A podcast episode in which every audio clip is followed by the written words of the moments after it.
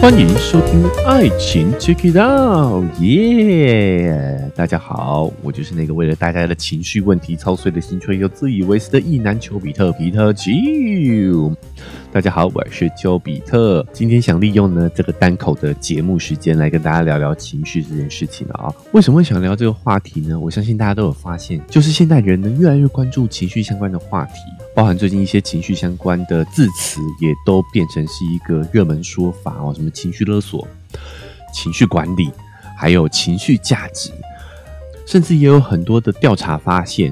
现代人在挑选伴侣的时候，也越来越看重伴侣是否能够提供情绪价值，是否情绪稳定，能不能够控制自己的脾气啊？这一点呢，在择偶上头越来越重要。在很多的调查当中，甚至把情绪稳定这样的一个条件呢，放在择偶条件的第一位啊。但是与此同时，我也发现呢，大家对于情绪有诸多的误解啊，所以我也想透过这期节目呢，来聊聊我自己对于情绪的认识。希望能够帮助大家解开对于情绪的一些误解。那我们就从几个最常见的情绪字词开始聊起啊。比如说，我们常讲啊，我们要做好我们的情绪管理。但其实这句字词的背后，就包含着我们对于情绪是有很大的误解的，也就是情绪是需要被管理的。我们把情绪当成是一个负面的东西，我们希望把它控制好。但是这个词汇本身背后也含着一个潜意识。就是说呢，我们一般人是控制不了自己情绪的，所以我们才会希望管理它。比如说，我们常讲类似的词汇有时间管理。好，为什么我们需要做时间管理？因为我们知道说，其实时间是不可能被我们控制的，时间它是不受任何力量影响的，不受我们的意志控制，自行的往前迈进，对不对？我们都会感叹说，岁月如梭。就是因为时间其实是没有办法管理，没有办法，所以我们会希望可以时间管理，因为我们都非常的清楚，时间就是没有办法被控制的嘛。相关的举例还有很多，比如说啊，客户管理，因为我们知道说客户是没有办法控制的啊，这样的一个打引号的管理这两个字的用法哦，好像就把我们跟要管理的东西拉到了两个对立面。所以我现在越来越不喜欢管理这样的一个说法哦，好像我们有高低，我们有主从关系。但我觉得现在社会我们更追求的应该是合作共赢，跟你的员工、跟你的客户如此。我觉得跟情绪、跟我们自身的情绪更是如此。我们应该要了解我们的情绪，并且合作共赢才对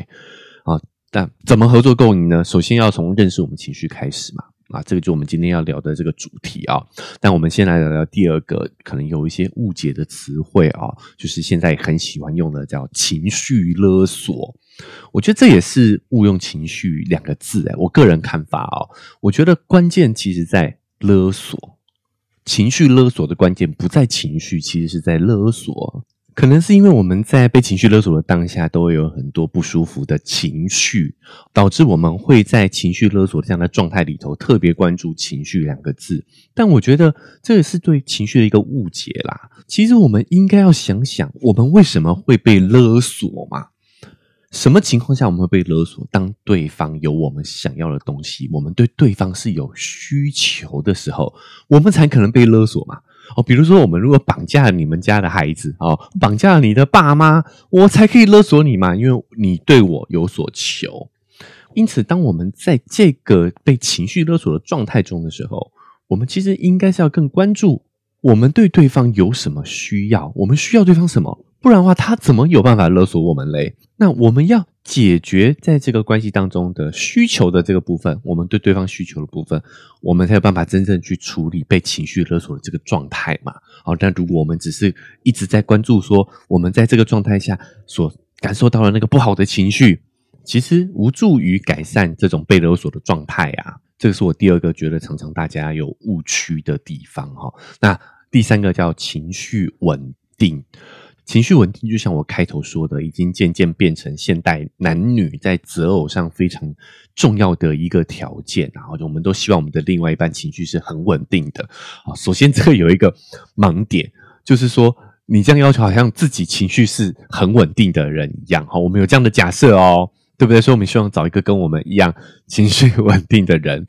又或者是相反的情况。哦，就是有些人会觉得说，我就是一个情绪不稳定的人，所以我要找一个可以包容我情绪的人。那不管你你的假设是哪一种哦，对，对我们对自身来说，对对伴侣来说，都不是一种很好的状态嘛，对不对？就像我常讲的哦，成年人要为自己的情绪负责。我们每个人的情绪应该是我们自己的功课哦，而不是把这个功课呢丢到我们可能现在或者是未来伴侣的身上啦啊。那也就像我说的哦，要我们要选什么条件是个人自由吗？我就想找一个情绪稳定的人，怎么了啊？当然也没有问题，只是我们对于情绪稳定的定义哦，可能要有更深层的了解。因为我们以为的情绪稳定，大部分的误解都是以为是那种没有情绪的人，没有情绪起伏的人，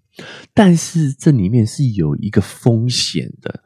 因为我们通常人面对情绪的反应是有一个既定模式的，所以当我们希望对方是在遇到情绪的情况下是不太表达的，那这样的人呢，他就是习惯是压抑自己情绪的。那很直观的，他既然会压抑他不好的情绪，同时他也就很习惯会去压抑自己好的情绪，所以这样的伴侣通常。哎，他在负面的时候，他会表现得很平稳；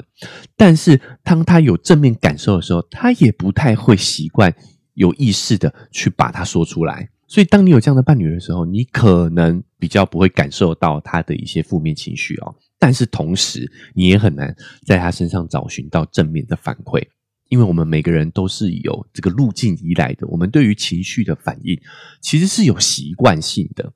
所以，当我们有这个误区，就是说，我们想找情绪稳定，哎，等于是一个没有情绪表达的人的话，你可能会遇到这样的一个状况哦，就是他确实不太有负面情绪，不容易生气呀，哦，也不容易啊沮丧难过，平常就是表现出很平稳的样子。但是，通常他遇到一些正向的事件的时候呢，他也不太擅长去表达。你要能够接受。哦，其实就像我说的，这是个人的自由，这是选择问题，就是也没有不对。但是你要理解，不能双标，不能要求一个人在负面对负面情绪的时候没有反应，但是在正面情绪的时候却要他表达出来。遇到这样的状况的话，我们不能够既要又要哈。那当然啊，就是以上呢的这些误解，我觉得都源自于我们对于情绪的不认识。哦，这当然原因很多啦，就是我们东亚文化习惯性会去压抑我们的情绪啊。那再来是说，我们学校的情绪教育也是非常非常的匮乏的哦，所以我们大部分呢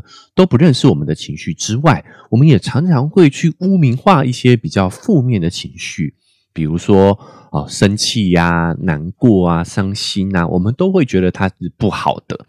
但是呢，又过度神化我们的正面的情绪，比如说快乐、高兴啊，哦，像是呢，我之前我们预讲那个新闻事件的时候就有聊过嘛，就是有一个韩国的网球选手输了之后摔拍，感觉很没有运动家精神啊。但是你如果有详细了解这个新闻，就会发现是因为这个韩国选手在比赛当中有遭遇到一些不公平的对待，在这样的情况下，他有生气的情绪是很正常的，所以他愤怒砸拍这件事情。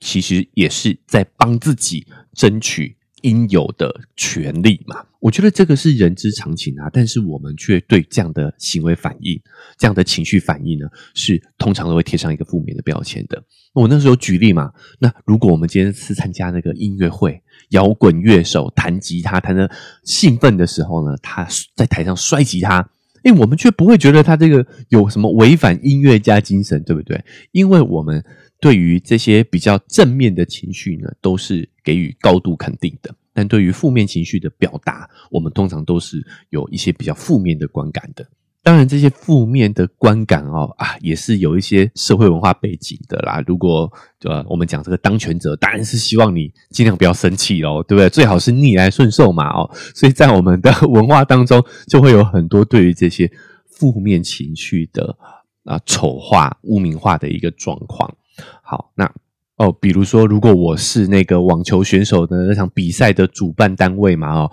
我就希望大家可以攻击你的摔拍行为啊，说你没有运动家精神啊，那我这样就不用去处理我在赛场上可能有不公平的这个疑虑了嘛。好，所以对于权力阶层来说呢，去污名化我们的负面情绪呢，其实是一个非常聪明的策略，然后管理策略。可是，当如果回到个体身上，我们身上的时候，你就会发现，如果我们没有对于这些情绪的了解跟认识的话，其实是很大概率会损害到我们个人权利的。我们遭遇不公的时候，我们也不懂得要生气争取，所以这个对于我们个体来说是很大的损失。好，因此今天就想跟大家聊聊，我们要如何去认识我们的情绪。所以情绪到底是什么呢？说穿了，其实也一点都不神奇哦。情绪就是一种感觉，一个 feel 啊。而这个感觉呢，通常会分生理跟心理的。我们很多生理的感觉，比如说我们的视觉、嗅觉、味觉，哦，这些感觉是我们生理上的感觉。那情绪呢，就比较偏向是所谓心理上的感觉。那这些感觉。不管是生理还是心理的，都是为了帮助我们人类这个物种更好的生存下来而产生的感觉，打引号的感觉啊。因此，不管是生理上的感觉还是心理上的感觉，都是为了帮助我们更好生存而去服务的。所以说，这些感觉都不分好坏，不管它今天带给你是好的感受还是不好的感受，都是更好的去。帮助我们生存下来，所以这些感觉其实是我们生活的指南针啊，是帮助我们找到生存下来，甚至是拥有更好生活的一个非常重要的指引啊。怎么说呢？我举一些我们身体上的感觉，因为我觉得我们对身体感觉好像比较熟悉一点哦。但这当中呢，其实也有误区哦。哦，我先讲讲所谓味觉的部分。讲到味觉哈，我们第一个想到的一定就是酸甜苦辣。其实这个说法已经是错误的了哦。首先呢，辣是触觉，它其实是一种痛的感觉，它是属于触觉的部分哦，所以辣不是味觉。第二个误区呢，就是有一种说法说我们舌头其实是有分味觉区域的啊，哪一块哪一个部分是感受甜，哪一个部分是感受酸，但是其实这个也被证伪了。科学家发现，我们整个舌头其实是没有分区域的，都能够共同感觉到我们的各式各样的味觉。所以，现在正确的味觉分类呢是有六种，是我们的酸甜苦咸鲜脂这些味觉呢，都是为了我们生存服务的。我们一个一个来看，首先呢，酸是帮我们辨识。果实有没有成熟，很重要的一个味觉，就是在我们原始时代，我们摘下树上的水果，一咬啊，发现是酸的，就知道它还没有熟嘛。哦，所以这个是帮我们辨别我们的这些植物是否成熟。第二个。甜这个不用说，糖类是我们很重要的热量来源嘛，甚至我们的大脑都只能运用葡萄糖啊啊，所以甜的这个味觉就可以帮我们很好的去辨识这些糖类的来源。那苦味是因为通常有毒的化学物质都是苦的，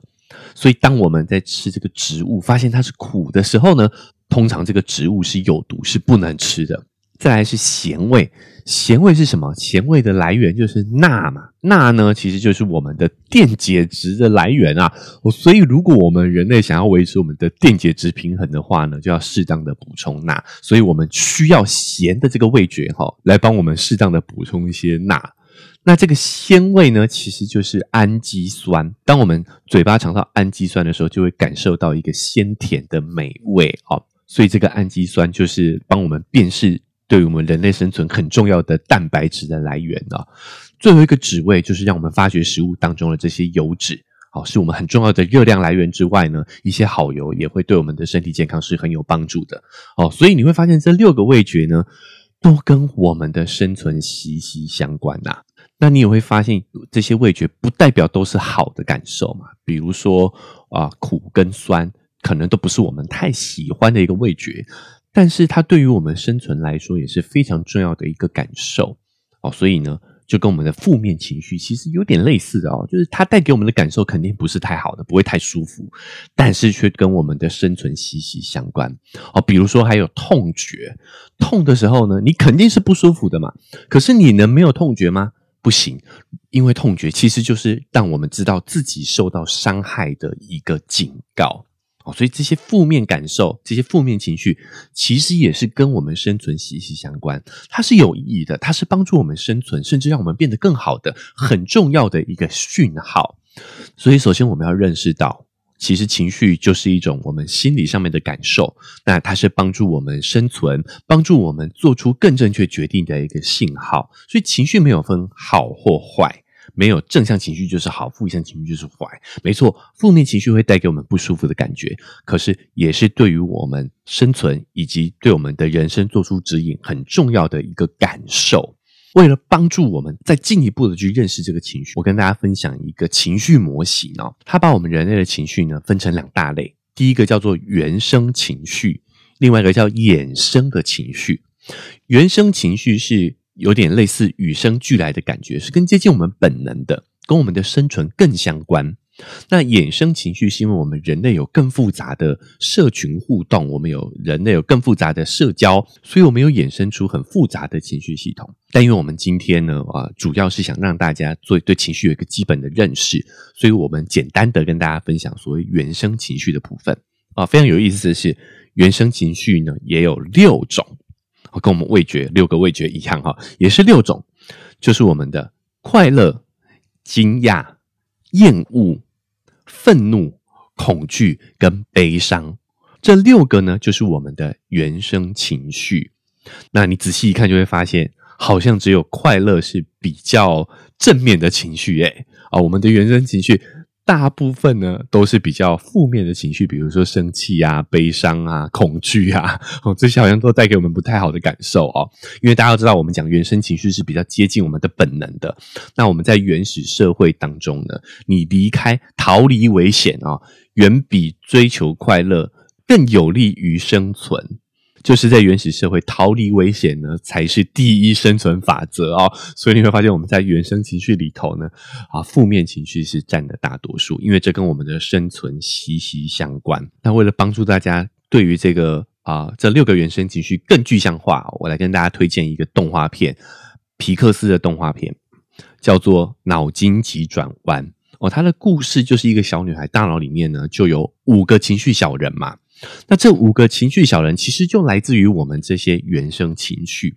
比如说他有乐乐、晶晶，还有呃燕燕、怒怒，还有悠悠，它其实就对应到这六个原生情绪哦。那因为六个角色太多了，可能啦，所以主创团队就把惊吓、惊讶跟害怕结合在一起，变成是晶晶的这个角色。好，其实是六个。所以大家，我待会在聊这六个原生情绪的时候呢，大家也可以脑补一下这个脑筋急转弯这五个情绪小精灵的画面啊，你就会更有画面感。那顺道一提的是，呃，为什么今天会想聊这个，也是因为脑筋急转弯在事隔多年之后，居然要出续集了。很有意思的是，它续集呢也是要讲衍生情绪的部分，哦，就是原生情绪嘛，因为小女孩。长大了哦，他除了这些原生情绪之外呢，也因为青少年之间这个更复杂的人际关系，所以他的大脑里面开始出现一些新的衍生情绪。那未来哈，等这部动画片上映的时候，我们再来好好聊聊里面的衍生情绪。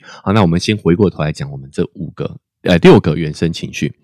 其实这六个原生情绪跟我们的生存是怎么样相关的？背后的逻辑也非常的简单，叫做趋利避害。就是当我们发现眼前的这个人事物是对我们生存有利的，我们就会产生正面的情绪，比如说快乐。那如果眼前的这个人事物会对我们的生存产生威胁，我们就会产生负面情绪，让我们远离它。所以这个原生情绪它的作用呢，就跟我们面对的眼前这个这个人事物是对我们有利还是有害，是个帮助还是威胁，是息息相关的。哦，所以这六个原生情绪呢，最基本的叫做惊讶，就当我们发现眼前这个人事物的时候，我们第一时间会产生一个惊讶的情绪。这个时候，我们会张开我们的双眼，竖起我们的耳朵，去观察眼前的这个人事物。我们要快速的判断，这个眼前人事物是帮助我们还是威胁我们。好，如果是对我们有利的，我们就会产生正面的情绪，就会快乐。那如果是对我们有威胁的，我们就会产生负面的情绪。随着这个威胁的程度递增，我们就会产生不一样的情绪，去做出不同的生存策略。我举一个生活化的例子，跟大家解释一下这个情绪的运作就是我们假设今天下班回家，打开我们的家门，这个阴暗的房间里头突然跳出一个人影，这个时候你的第一个情绪就是惊讶，是谁？对吧？好，这个时候我们会判断跳出来这个人，如果是朋友。哦，那可能是给你一个惊喜，想帮你办个生日派对，所以从这个黑暗中跳出来，想给你一个惊喜哦。你看惊。发现是正向的事情之后呢，就变成喜，就变成快乐的情绪。那如果跳出来的是一个歹徒哦，他要抢劫，他要洗劫你家，这个时候他就是一个威胁，我们就会变成惊吓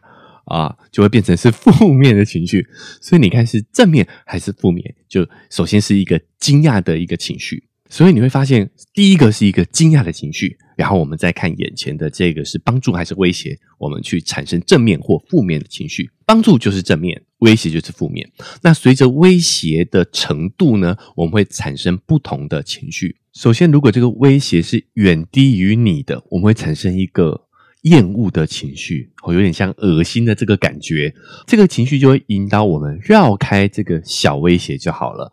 比如说，我们在路上看到了排泄物，一些呃蟑螂、老鼠、动物的尸体啊，我这样讲大家就有恶心的感觉了嘛啊？那因为这一些东西可能身上会带有一些细菌，带有一些病毒，可能会对我们身体健康产生一些影响哦。但是它不会动嘛，所以对我们的威胁来说是很小的。这个时候我们就会产生恶心的情绪、厌恶的情绪，然后绕开它，避开这些。微小的威胁哦，就是会帮助我们生存的一种方式。甚至有科学家发现，当我们产生厌恶的这种情绪的时候，我们身体的免疫力是会提高的。哦，就在我们产生厌恶的这个情绪当下，我们身体免疫力是会提高的。所以，这个情绪就是来帮助我们生存的。那对于我们的生存策略来说的话，我们就是会选择避开这个会让我们产生厌恶感觉的人事物。但你会发现在我们的文化里头，我们对于厌恶这个情绪的表达也是负面的。我们不太能够说自己不喜欢某些东西，尤其是对女性会有这样的一个刻板印象。那长期打压厌恶这种情绪的结果嘞，就会让我们对于这个情绪反应是非常的不熟悉的，所以导致说很多人可能看到我们厌恶的东西，哎，我们不知道说其实我们只要避开就好了，而会用过激的反应把它视成是更大的威胁。啊，往轻一点说呢，就是我们看到一些呃恶心的东西，我们可能会有过激的反应哦。那往大一点说的话，我觉得我们的霸凌现象多少也跟我们这个情绪教育的缺失，对于厌恶这个表达的否定打压有关系。再来，随着威胁的提升，哦，假设今天呢，这个威胁跟我们是不相上下伯仲之间的，好，对这个威胁。可能会对我产生伤害的啊，这个情况下，我们就会产生所谓生气的情绪，我们会张牙舞爪，我们会表达我们的愤怒，想要来击退这个威胁，恐吓这个威胁。所以，愤怒这个情绪是当我们面对威胁的时候，保护我们自己的一个方法，争取我们自己权益的一个能量。所以，生气这件事情是有这样的生存意义的。反过来说呢，也变得是说。我们如果对某件事情生气啊，也代表说，我们可能也会觉得它对我们是会产生威胁的，因为是原生情绪，所以其实这个现象在动物身上也常常看到哦。比如说，你会发现小型犬特别喜欢叫吠，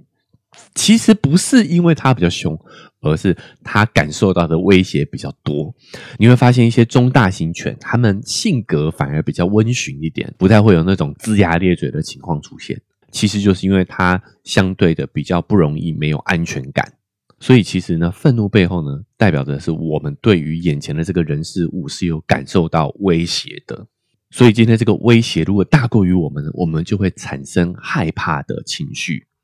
害怕就会怎么样？就会想要逃跑嘛。所以害怕这个情绪就是要让我们去规避风险的。但回到我们的文化上头，我们对于男性性别的刻板标签就是呢，哦，比较不允许男生去展现出害怕的情绪，所以导致我们在呃风险控制这件事情，男生是比较不擅长的哦。所以也有理论说呢，哈，男生就是因为不太懂得风险控制，所以才会长年以来的平均寿命都比女生低哦。这就是性别标签，再加上对于情绪的不认识，对于我们的。生活其实是有很大影响。如果我们呢时常去压抑我们恐惧的情绪，告诉自己不要害怕，我们也会同时失去风险评估的能力。如何正确的面对威胁、评估风险，这些负面情绪呢，都是对于我们来说一个很好的指标。那当然，我们也会发现，生气、愤怒的这个情绪跟恐惧、害怕的这个情绪就是一线之隔。很多时候我们不太能够去区分这两者之间的差别，所以很多时候我们在关系当中，我们明明是害怕失去，但我们就会用愤怒来表现。比如说，我们的朋友他差一点被车撞了，我们这个时候明明是害怕失去他，但是我们就会骂他说：“你怎么走路这么不小心？”啊，你看，这个时候其实就是我们对于自己的情绪没有清晰的认知。就导致我们在表达上面呢，就很容易会有错误的方式。再往下走，这个威胁呢，已经大到说我们完全毫无抵抗之力，然后呢又无处可逃啊！面对这种退无可退的情况下，哦，你已经逃不掉了嘛，所以你害怕也没有用，我们就会产生一个情绪叫悲伤。悲伤的情绪，比如说天灾人祸哦，又或者是面对亲人的离世，或者是爱人的离开。哦，这个时候我们都是对我们来说都是很大的威胁，但是我们又对他毫无办法嘛。这种情况下，我们就会产生悲伤的情绪。那这个情绪就会让我们想哭、哭泣，哈，哭出来。那哭泣的这件事情，其实本身就非常的有意义，因为我们大脑在承受压力的时候，我们会透过哭这件事情来宣泄。哦，就是当我们在哭泣这个时候呢，我们大脑就会分泌脑内啡，其实它是会帮助我们去减缓这些压力的。让我们在面对这种庞大压力的时候呢，哦，产生一个身心上的平衡。可是，当我们长期去压抑自己悲伤的这个情绪，告诉我们不能哭，男儿有泪不轻弹，我们否定了这个情绪，同时也否定了哭泣这个有利于我们身心的一个生存策略，导致说呢，啊，男人要承受很大的压力，而且并不知道正确的宣泄管道。这个也是情绪教育以及性别刻板印象导致在啊男生上头、男性上头常常看见的一个问题。以全球范围来说，男性的自杀率呢，也都是远高于女性的。这个原因可能就是因为我们在男性性别标签上，其实一直在压抑我们悲伤的情绪，以及污名化男性哭的这件事情啊，所以变得是说男性在这方面上没有一个很简单宣泄压力的管道。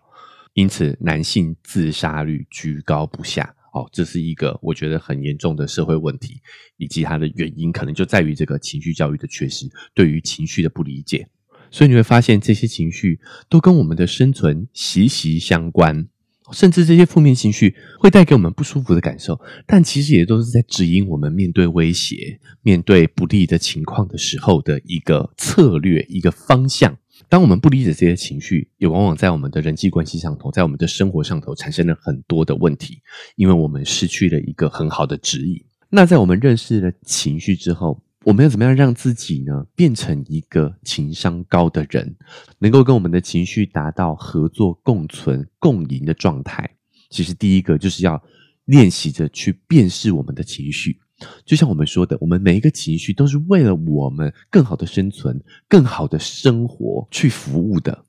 所以，当我们感受到了自己的情绪，我们首先第一个功课是要辨识出当下的这个情绪到底是什么，因为这些情绪背后其实就是一个当前状况的一个解决方案。那第二个就是我们说，情绪不是拿来被管理的，那要管理的是什么呢？其实是我们的行为，这个行为就是我们习惯去面对情绪的一些应对模式。首先，我们要辨识情绪，然后归纳出一个正确应对情绪的这个行为。我们要管理的其实是个行为的部分，情绪是没有问题的，情绪都是来帮助我们指引我们方向的。我们举个例子，就当我们亲近的人他遭遇到了危险啊，其实我们这个时候是害怕。但我们往往呢会用愤怒来表现，因为我们很多时候我们会去拒绝面对自己的害怕，所以这个是我们面对情绪常常第一个问题，就是我们没有办法正确判断自己到底是什么情绪，好，所以导致我们常常会用错误的应对模式来面对当下的这个情绪的状况。所以如果我们可以正确的理解到说，其实我们是啊害怕失去对方，那这个时候我们在表达上头。我们就可以更正确的去表达我们当下的情绪。其实你只要告诉对方说：“你知不知道我刚刚这样？我很担心，我真的很害怕失去你。”这个对话在对方的耳里将会是多大的一个？这是不是听起来是一个更正确的应对方式？哦，所以呢，我认为真正的情商高其实就是第一步，能够清楚的去辨识自己的情绪。再来，第二个就是用正确的方式去表达、去回应。所以最后也要再推荐大家哦，如果你还没有看过皮克斯的这部《脑筋急转弯》的话，建议大家呢哈可以去看一下这部动画片，它真的是雅俗共赏啦。我觉得大人小孩呢都会很有收获哦，甚至说你听完了这期节目之后，哎，我们讲了这六个原生情绪，其实是可以对应到它里面的五个情绪精灵的角色，大家可以啊抱着这样的一个认知回去再去看看，你会发现这个故事其实就在告诉我们怎么样去认识我们的情绪，以及我们怎么样跟我们的情绪变成朋友，一起合作，一起共赢。那当然，因为人类呢有更复杂的社交互动，有更复杂的人际关系，所以除了原生情绪，我们也有非常多元的衍生情绪。未来有机会呢，我们也再花时间再来好好聊聊这些衍生情绪有哪些。又或者呢，等到我们脑筋急转弯的续集上映的时候呢，哎，我们再来针对剧情好好的聊一下。好，剧情当中有哪一些衍生情绪？好，那今天的单口的内容呢，就是秋哥呢对自己然后对于情绪的认识跟理解。在这边呢，分享给大家参考。最后，因为时间的关系，我们这期节目也应该告一个段落了啊。最后提醒一下大家，不管你是哪一个平台收听的，记得追踪加订阅，才不会错过我们之后节目的更新哦。未来我们聊到这些衍生情绪的部分的时候呢，哎，你才会发楼上哦。现在 Apple Podcast 跟 Spotify 呢，也都可以留下五星好评哦。如果你愿意的话呢，可以在这两个平台上帮我们节目打分数，或者是在留言区留下你对节目或这集内容的感想。想更直接的跟秋哥互动的话，可以在 IG 搜寻丘比特秋天的秋就可以找到我。我们可以透过私讯的方式做更及时的互动。那如果你觉得这期节目让你很有收获的话，也欢迎大家可以帮我把节目分享出去，让更多人听到。这对于我来说很重要。那想用更直接的行动来支持秋哥，文字说明栏位还有一个赞助的链接，点一下这个链接，请我喝杯咖啡，我就会更有动力把这个频道经营下去。那以上就是我们这期节目的内容了，我们下期节目再见，拜拜。